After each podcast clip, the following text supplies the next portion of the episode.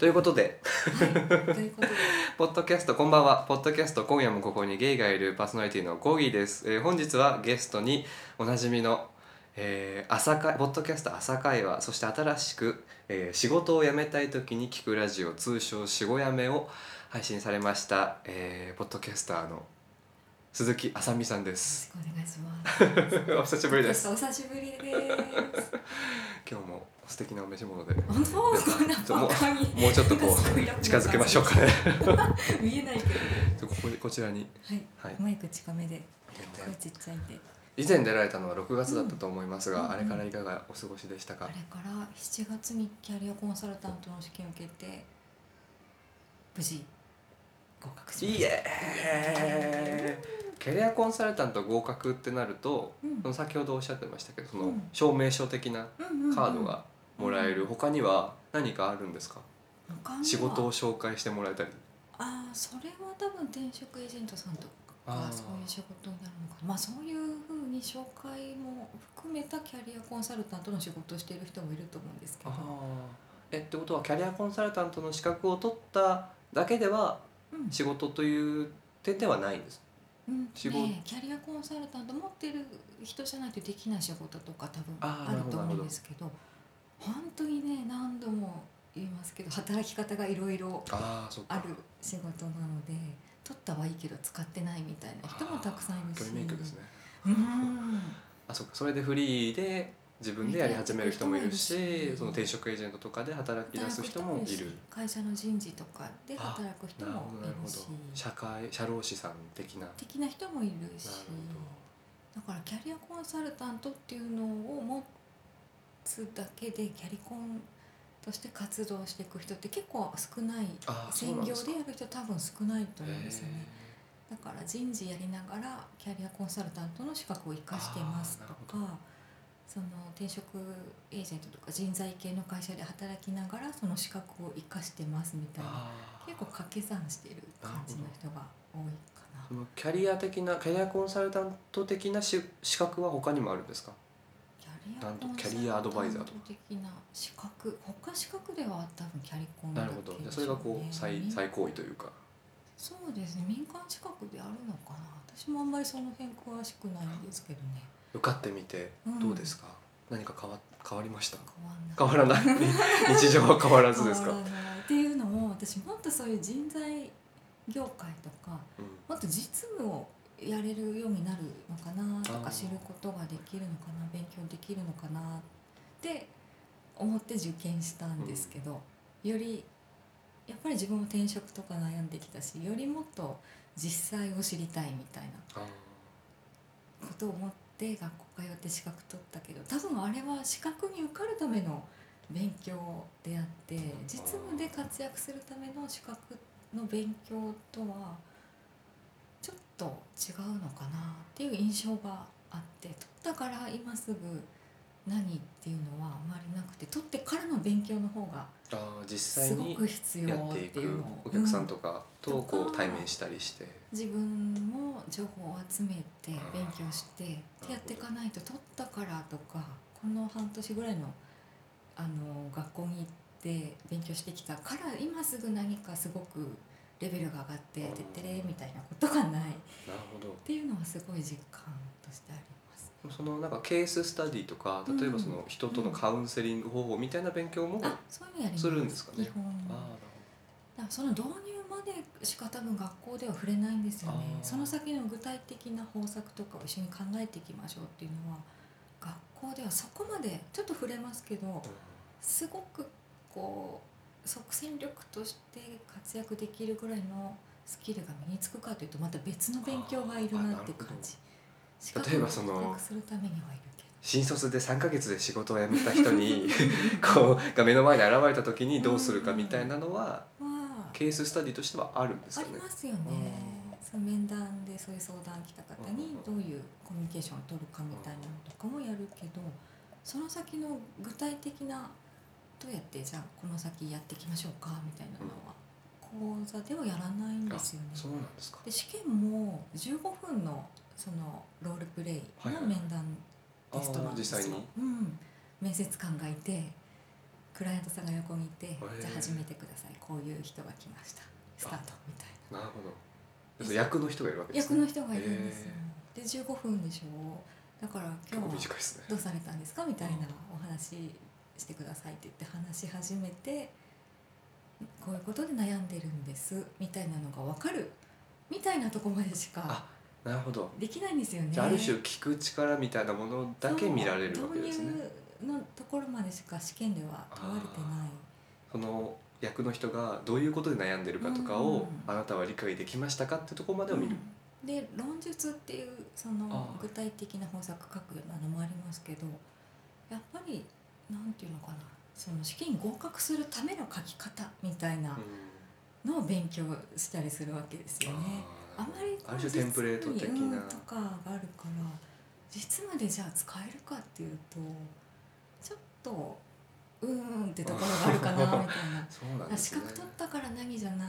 あその先の自身自分自身の勉強とか活動で左右されていくでもすごく必要な勉強だったと思います。すごく良かったな。知識としてね。知識としてはすごくいいしキャリア理論とかも勉強になったし大事なことだし必ずこれからの活動であのまた戻るべき基本みたいなのができたなっていうのは初心をこうそこで抑えるわけですね。うん抑えるみたいなカウンセリングの基本とかも絶対そこに戻るべきだなとかぶれない軸みたいなものを学べたなとは思うけど、実務でいざ。これでどこへどこへ行こうか。どこへ行こうかとか。そっていうのがちょっと分かると思って通ってるうちに分かるかなとか思ったけどうん。分からなかった。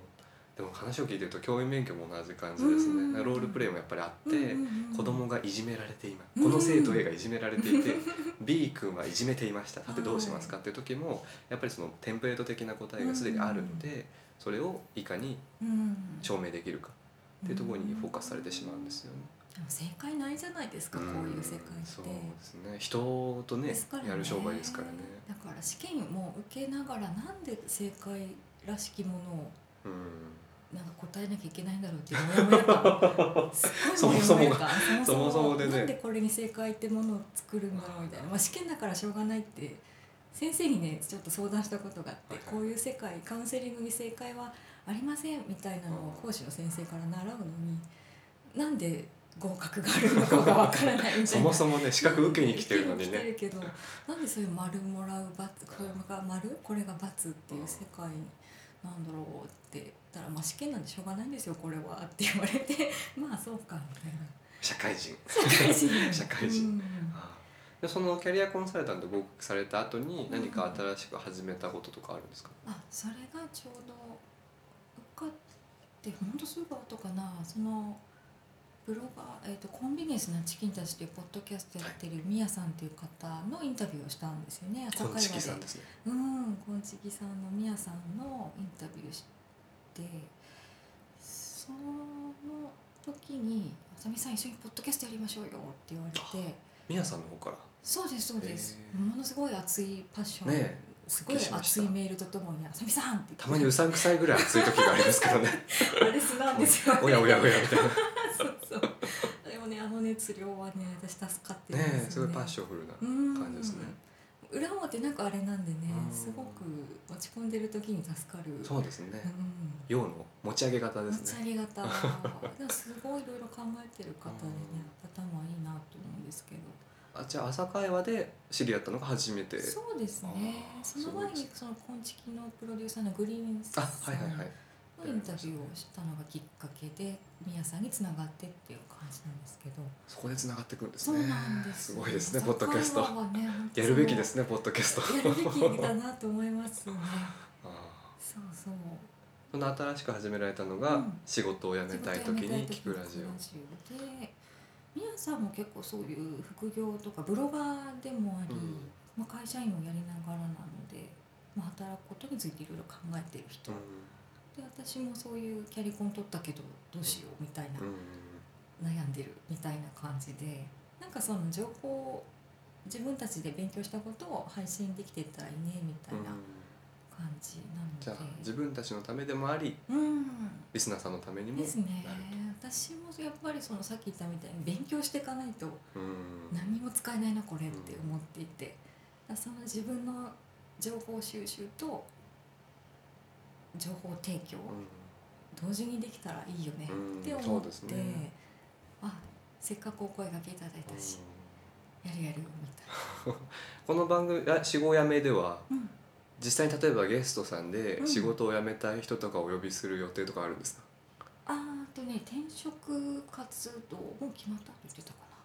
そういう人の転職するまでのお話とか。ああなるほどなるあとはなんかその人材関係の人本当に呼んで新卒の方向けのなんか就活の考え方とかねやり方とかなんかお話ししてもらえたらいいなと思うし私もキャリアコンサルタントを勉強していく中でいっぱいいろんな人に出会ってきたのでその私はその人材系とかで働いてないので全く実務とかわからないんですけど、そういうところで働いてる人はすごいいっぱいうん。情報量あるし、現場を知ってるので私自身は何もできないけどそういう人たち連れてくることができるのでそれで情報を私も質問して聞いてそこで得た情報をみんなに一緒に提供する？それはいいですね。サイクルってすごくいいなと思って私の勉強にもなるしみんなにも参考になるし、うんなんかそういう働き方っていうかね出てくれた人のこともうん。発信できたらいいなとか。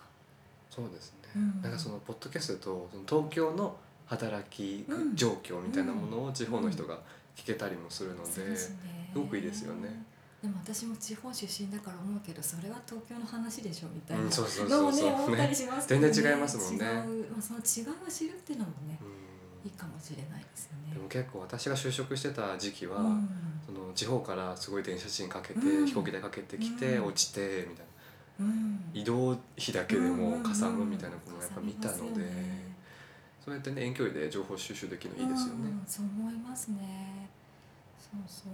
それでもね届けられる情報限りがあるけど一個のねきっかけになればなとか、私のためにもなるしみんなのためにもなるし。うんいろんなメリットがあると思ってちょうどいいタイミングで声かけてすごいタイミングですねすでもね。ちょうど受かった後で、で悩んでる私どうしてこうこれからみたいな時に 声かけてもらえて。持ち上げ型で。持ち上げ方で。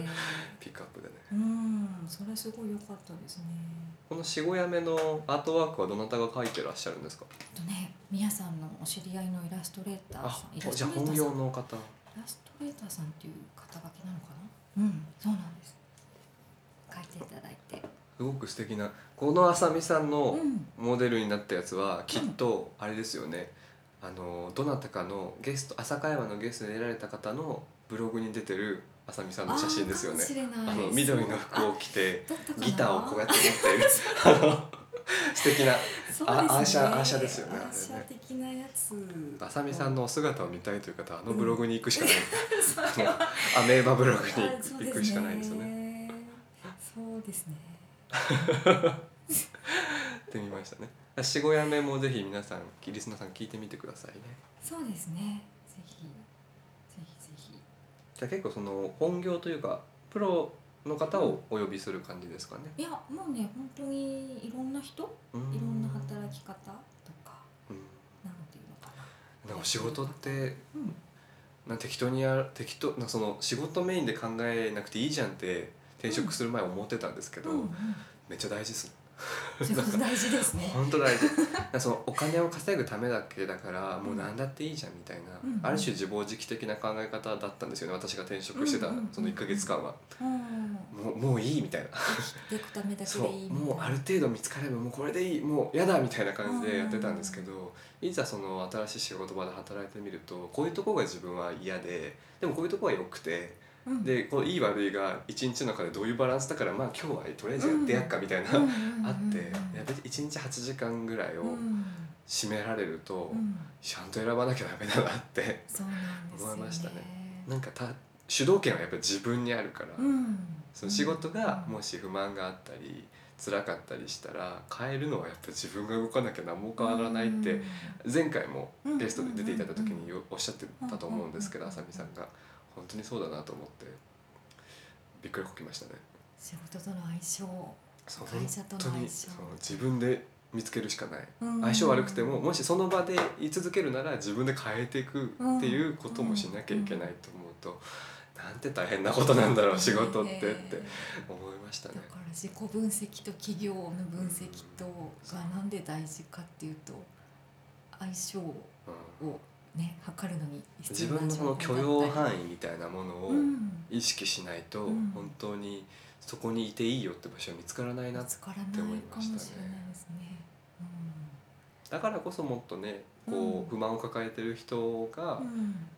その会社員じゃなきゃいけないみたいうん。なうん。暗黙知とか全体値みたいなものだけにすがってその辛い状況のまま働いてほしくないなってそうですね。ねそれは本当にこんな時代だし、そう。思うっていうのを情報発信していけたら、うん。それだけじゃないみたいな。ね、朝会話ではねいろんな仕事の方が出られてますもんね。それがもともと私が知りたかっうん。たその自分が転職考えた時にいろんな働き方を知りたかったうん。みたいなのがこの活動のうん。始めたきっかけなんでなんかねそんな生き方もあるんだみたいなの知ってもらえたらいいな、チーズ作ってる方とか、あね、チーズをね作ってはいないんです。あ売ってるチーズを売ってる方なんですねうん。旅を旅がお好きな方旅をですね。しながら転々としてたいみたいな。かと思いきや音楽作ってる方もゲストに出られて、まあ、ブロガーもしっかり。そうですよね。牧場主の方もいましたしボタン博物館の館長さん館も長さんもいましたしね。もう本当にいろんな仕事があるんだなっていうのはますね。で。いろんな経歴があってみたいな、多様性の時代に。もともと多様性だったのかなみたいなこういとかがあるからうん見えてきたのかなみたいなつながる機会が増えてきた感じがするんですけどね。どうなんですかね。私はその多様性に喜ぶ反面うん、困っちゃう部分もありますね。不安になるというか。不安？じゃあどうする自分って。背筋を。背筋を。その都度その都度こう更新して伸ばしていかない私とも置いてかれちゃいますね。沈んじゃうしね。今でも結構あるんですよね。じゃあどうする自分っ始まりますて働きながら思う。ね。日中とかこ電話応対とかしながら。うん。これこれか。これなのかみたいな感じですごい声のトーンを変えてねうんやってますね。ねこれなのかなみたいな。生き方ってなんかいまだに悩んでるというか。うん。でも仕事場を変えてうん。自分ですごいこう驚いたのはうん。手を抜いてる自分がいたうん。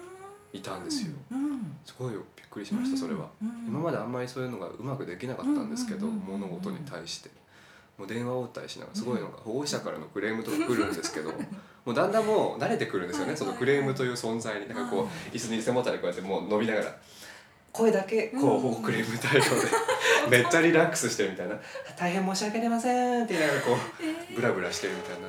そんな自分が出てきましたね。驚きですね。成長早いですね。成長が早いっていうか対価かもしれないですけどね。投げやりにこうなってきましたね。うん。でもやっぱりその段緩急というか、うん。もうつけないと、うん。いくら気に入った仕事であっても続けられない持たないっていうのは思いますね。ありよ。ね。好きな仕事好きなことを仕事にするのもいいですけど熱量がずっと続くとは思えなくて私。大変ですよね、うん。ずっと火力発で巻き燃やしてうん。バンバンバンってやるのはね。無理無理無理ときついですよね。好きな仕事にとかねよく巷で言われますけど悪いことじゃないけども継続するっていう意味ではすごい難しい話だよねとは思いますけどね。持続可能であればうん8%で働ける仕事でずっとやるっていうのも全然あり、ですよね。ただうん。今回そのあさみさんをゲストにお迎えするにあたって、うん。仕事に関するゲイのお悩みを応募しまして、はいあのきっとこの方はうん。火力発電で燃やし続けて結果うん。壊れてしまった方なんですけれども一つ紹介してよろしいでしょうか、はいあの下焼さんという20代のあの実は私より1個下なので21とか22の方からお便りいただきました、えーコーギーさんへ何度もすみません。仕事をテーマにお便りを募集しているそうで送らせていただきます。実は先日勤めていた会社を辞めました業務内容が合わず体を壊してしまったことがきっかけです。会社の方々とはうまく付き合っていました。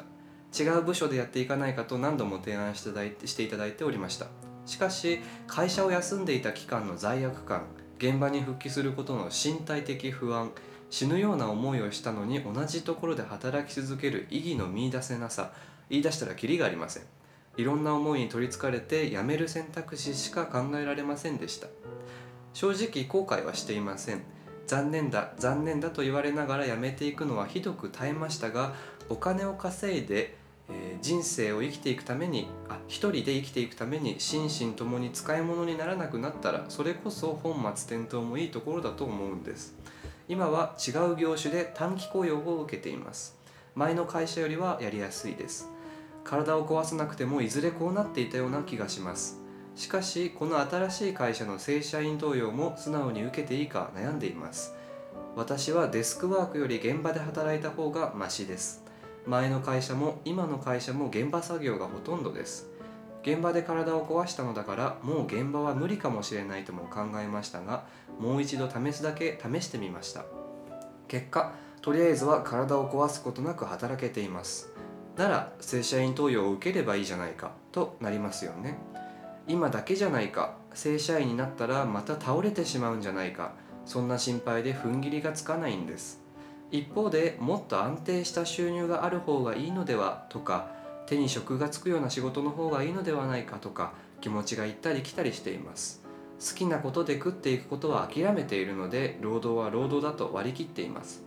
再び社会的地位を確立した後前回と同じようにすぐさま手放すことはできる限りしたくありません。こんなところでしょうか。論点が散らばっていて長く乱雑な文章になってしまいました。申し訳ないです。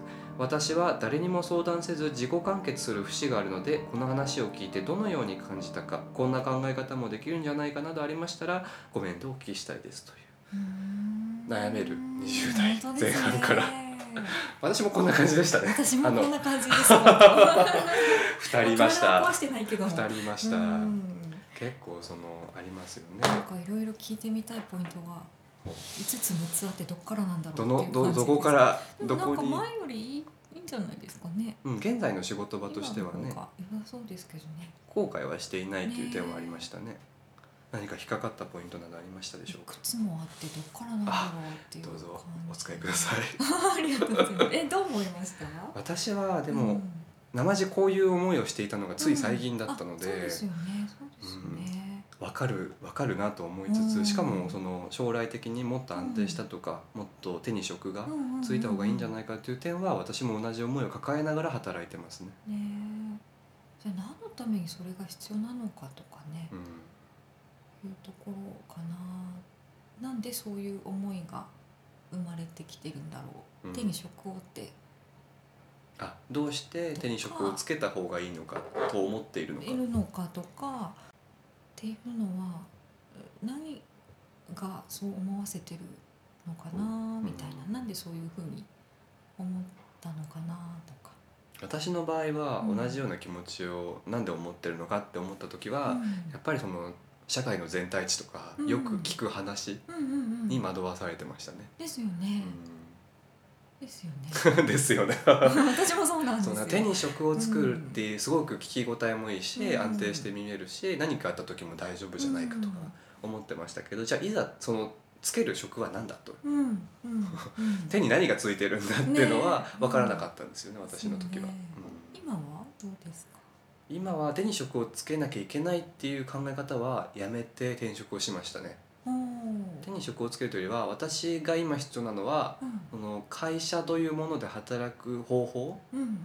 であと日本の会社ってどういうふうに動いてるのかっていうのを知ろうと思ってその会社のこと全部がやれる今のポジション。いわゆる総務的なを選びましたね。うん。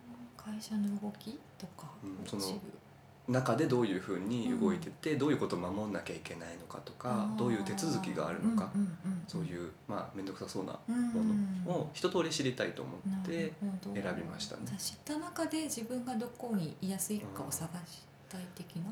というかそうですね。将来的なものを考えた時にうん。あんまり浮かばなかったのでその転職活動の時に。じゃあとりあえず知らないことを知るに変えようと。うん。そうすればまた見えてくるもあるだろうと思ってうん知らないものを選びましたね、知らないものを選ぶ。うん。まあでも20前半ですからね。ほとんど全部知らないんですけど。営業の仕方もわからないし。ね。手に職をつけたとしてもねその分野でどう働くかっていうのはまた別の話ですから、ね。だからそこなんですよね。下焼さんの価値観っていうかご自分ではどう思いますみたいな。こういう話聞くと大体こう人が言ってたこと社会が言ってた感じステレオタイプみたいなものがに影響されてるって結構あるんじゃないかな。であなたはどうなの？みたいなのをもっと聞きたいなっていうのがあってお便りだけでは何ともこううん。やり取りできないので ここで止まってしまうんですけどカウンセリングの機会が。それはあなたの価値観なんですかねみたいな感じがあるかな。あとはこうその自分の価値観にうん、自信を持って私はこれですっていうのはうん難しいと思うんですよね、うん。特に若い人にとっては。ね。うん。それは私も今も思いますね、うんうん。ちょっと浮かぶ時もあるんですよ。あもしかしたら私これかもしれない、うんでもいやえ本当にって、うん。それに一つすがってしまったらうん。取り返しがつかないんじゃない？みたいなことは邪魔してきますよね。そうね。そういう価値観ってやっぱり私もそんなにあるかないかって言ったらないと思うのでね、さあ20年30年働いてきて見えてくることかもしれないし、今はなくて当たり前かもしれないですね。でもこの会社の人とはうまくやってましたって言ってるけど死にそうな思いをしてとかねうん疲れてる死ぬような思いをしたのに同じところで働き続ける。うん体の不具合っていうところがうん一つありますよね、ですよね。だから本当に会社の人とそのうまくやってるの定義がひょっとして私から見たらそれうまくやってるじゃないと思うみたいな感じだったかもしれないしまあそれはわからない。聞いてみないとわからないうんですけどね。でもこの現場の方がすごくいいっうん。て書いてあるのは多分本当にそうなんだと思うんですよね。だからそういうものここで一つ自分のその OK なものとかなものがやりたいものっていうのが一一つそこにあるんですね。うん、だからねそのまた現場怖いなと思うかもしれないけど別の場所の現場なら OK とかね、うん全然あり得る話なのでいろいろなんだろう見つけ見る機会があればいろんな現場どんなふうに働いてんだろうとかねうん。会う場所探し。なんとなく。現場をこう司ってる人の違いによっても変わってき変わますね。ってくるしね、うん。やっぱり会社のキャラクターうん。その企業の理念とかと自分がマッチするかとか社風とマッチするかとかなんかすごい激務だけどメンバーがよいいからすごい士気上がっちゃってここで働きたいみたいな。大変だけど一丸となってラグビーみたいな。い楽しいみたいな、そううん。そういうのが実現できる場所があるかもしれないし逆にそういうの暑苦しいとか面倒くさいとかうん。思うんだったらそうじゃない。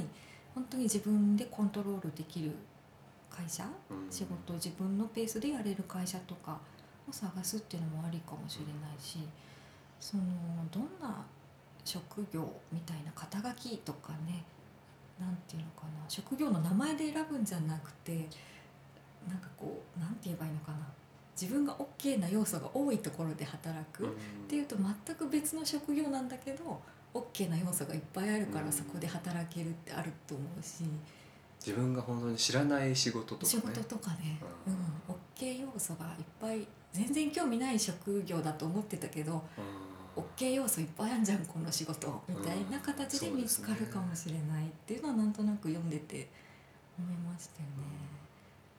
私の時はその私はこれしかできないだろうみたいなうん。ことを思ってそれに絞って就職活動みたいなことをしてうんうんうん。入ったんですよね、うん。でもそんなはずはないんですようね、ん ぜこのこの社会にある仕事を全部知ることは、まあ、到底できてなかったので、その限られた中で見つけたものが最適解っていうのは結構確率としては低いでうん。うん。うん。うん。すよね。で振り返れば思いますね。う。ん。でも音楽家の子は結構いました。うん。私には音楽しかできないからとあかー。音楽の先生になるしかないからって言って先生になる子もいましたね。まあ本当にそういう人もいるかもしれないけど。結果23連勤をしてる友達とかいますけどね 今。それでいいならいいですけどね。ねやっぱ納得してるかどうかとかえね、うん。そういうところなのかなって気がしますけどね。うん。激務であってもねうん。残業代が出ればそれでいいって言ってる人もいますしもね。いいって人もいますしね。だからこのまあ難しいんですけどね。生きていくためにやっぱ収入が必要とかね。うん。安定とかっていうのもいるかもしれないけど。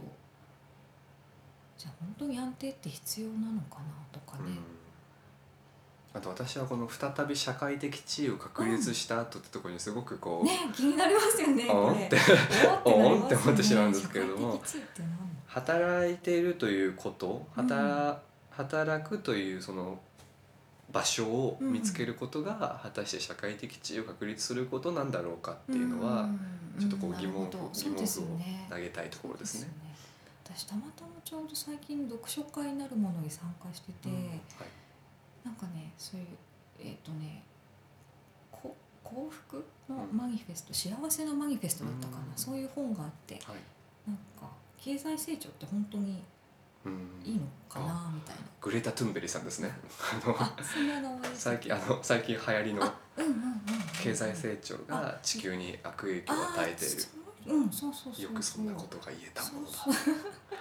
なんか脱成長みたいな、うん。うん。でまあ経済成長は全くその資本主義は全くあのディスってるわけじゃなくて、新しい形があるんじゃないかなみたいなのを言ってるような本でそのねあの主催してる方があのそれこそ本当にそういうのを広めていきたいみたいなあ思ってる方らしくて。ーその主催した方は本の著者さんあですか？じゃなくてねえっ、とねなんかそういう経済成長資本主義とかから脱するためにはなんかもっと社会的な社会のコミュニティをあ充実させていけばいろあらゆる消費って本当はいらないんじゃないかみたいなサブプライムローンとかあのはいはい。リーマンショックとかもありましたけどあれなんでそもそもそんな購入すしなくてもその消費本当にいるみたいな家買ったりとかも。ねなんでそういう消費がいる欲しいって思わせてしまったのかみたいなのとかもそういう本見ながらみんなで語らうみたいな読書会をやってまして。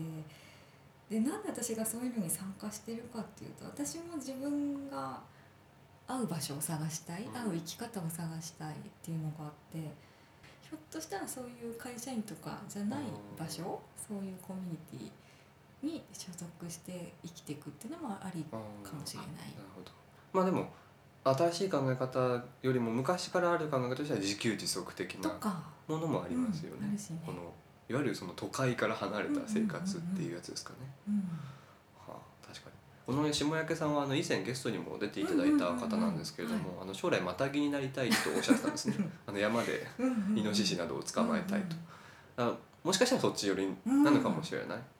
そうですね会社組織っていうものをじゃないのかもしれない居場所は。しそうなんですよ最近そういろんな生き方してる人とかねなんか新しい生き方をシェアリングエコノミーみたいなのを活動されてる方はうん。結構そういう話をよあくするんですけどね。あミニマリストととかね。そうそう。そういう生き方してる定住しないとかしないとかね、うん、持たない生き方みたいなのモバイルボヘミアンみたいな。みたいな感じですかね。の話を聞くとありだありだなっていうか、まあ、うん。こういうのが合う人もいるしいろんなのがねうん探してみる合いそうなのを見つけてみるっていうのも一個。その会社に就職する活動だけをうん。その働くとねね。して目指さずにそういうのもありかなって。あとはそのなんかそういういわゆる目立目立ちがちな、うん。こうホリエモンはホテルに過ごしてるみたいなそういうことを20代前半っていう若い時にやっていいのかっていうそのなんか及び腰になる姿勢みたいなものはうん。私はありますね。そこですよね。何かが不安っていうか、うん。これでいいきっとそこで邪魔してるのもアゲインうん。全体値なんですよね。だと思うかな。多分この下焼さんもうん。マタギに将来的になりたいってあの時おっしゃっていたものが、20代前半のその新卒で入る先としてうん。マタギっていうのもなくはなかったと思うんですよね、可能性としては。じゃあどうしてそうならなかったんだいっていうところもある。あると思うだからそのこういうのを相談するときに人生経験がある大人うんに相談するのかそれこそ国家資格キャリアコンサルタントとかカウンセリングとかを勉強してきた人に相談するのかで結構ね結果が変わってくると思うんですよ。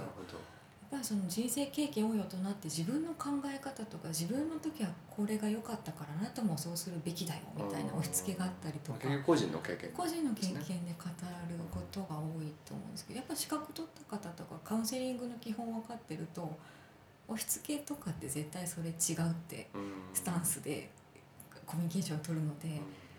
でひょっとしたらこのまたぎになるための情報提供をいろいろといろんな人つなげてくれたりそれを仕事にするためにはどうしていったらいいかの情報をくれたりとかできると思うんですよね。だからそれプロを使うみたいなのってすごくうんいいと思っていて。そうですね。うん。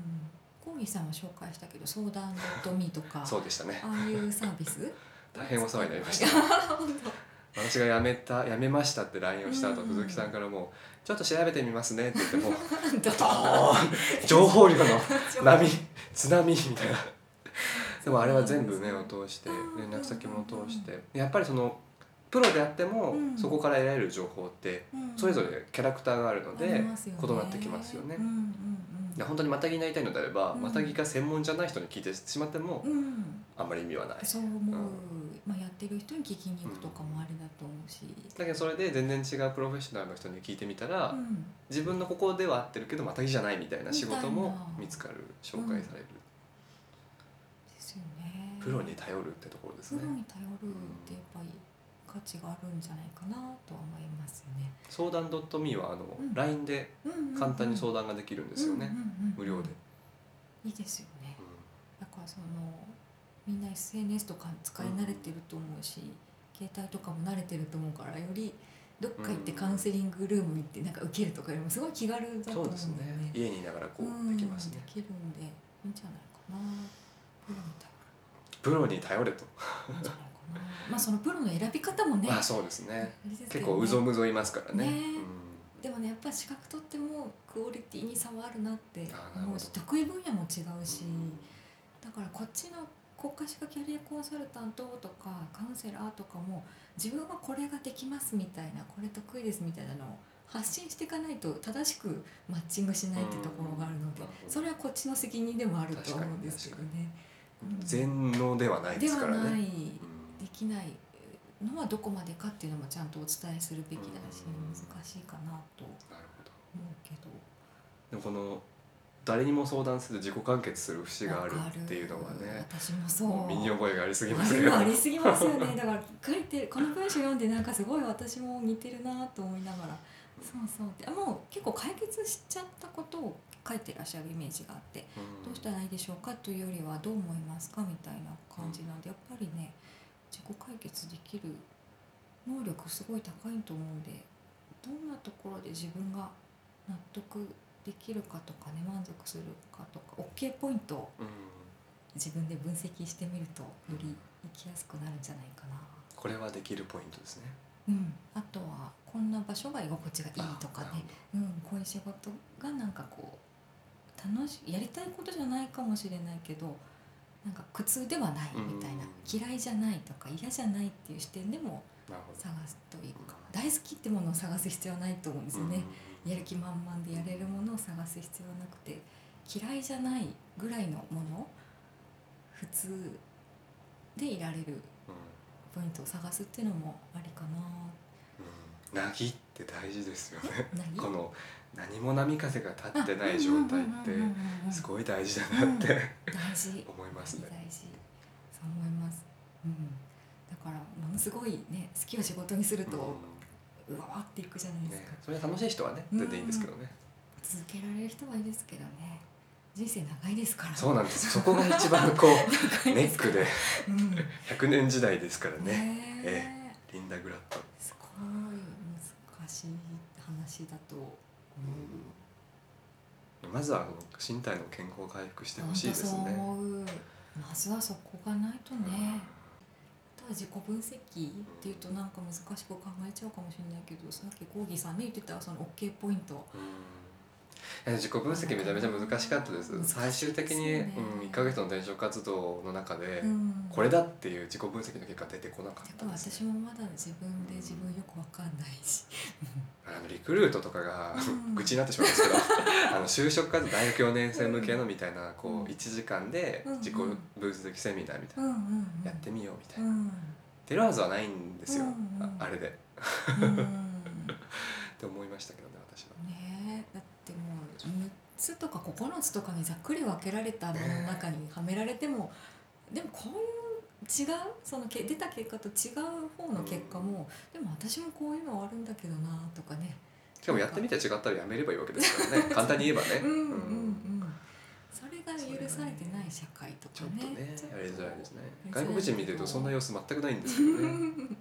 でも会社も会社でやっぱりこうね存続していかなきゃいけないとかね、あのいろんな会社としてのあの社会的な価値というかねそういうのをうん。なんかゴーイングコンサーンじゃないけど大前提であるわけだからそれと個人の人生とってなんかこうマッチングさせようってすごい難しいと思うんですよね。確かに。うん、だから、会社のために働くのかうん、私のために働くのかのこのああい塩梅を塩梅。自分で決めなきゃいけないっていううんのも難しいですね。よね。だから折り合いみたいな考え方が大事になってくるのかななんてどうでしょうか回答になってるんでしょうか。まあでもプロに頼るっていうのはあるしあとはそのうんプロに頼ることで情報収集がよりうまくいくっていうのは間違いなくありますよね。そう思いました。うん。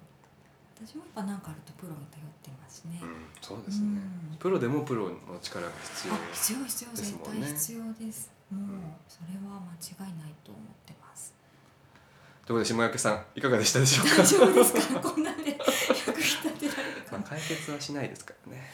そうですね。まあどんな問題もというかこういうキャリアとかでなんか人生みたいなのって解決？うん、すっきり解決ってあんまりない気がして、そうですそれなりに納得できる最適な答え一番近いかな？みたいなところにたどり着けるのが一番いいかな、解決した後も続くんですよね人生ってね。別の問題が出てきそたりとか。うこの間なんか職場ではって思ってうん。呆然としちゃいました。人生続くじゃんみたいな。そうなの。どうする？そうなの続いちゃうんです。よ泣きだ泣き出したくなりますよね。え？みたいな。でも多分まあ時間が経って、まあ、待ってればね人生終わってくれますけどねあーまあちゃんとそうですねまあそうですね。20代ぐらいで終わるみたいなうん。プランを考えていた昔の自分からすると、うだ。どうしようねうんなりますよね。まだあるなみたいな。そうそうそう、うん。絶対この先なんかね、うん。仕事とは関係ないところで折れてしまうこともあるし、という感じでもう一つ来てるんですけれども、い。い、い。でしょうか立て続けでいいでしょうか。よろしくお願いします。全然休憩しながら聞いてください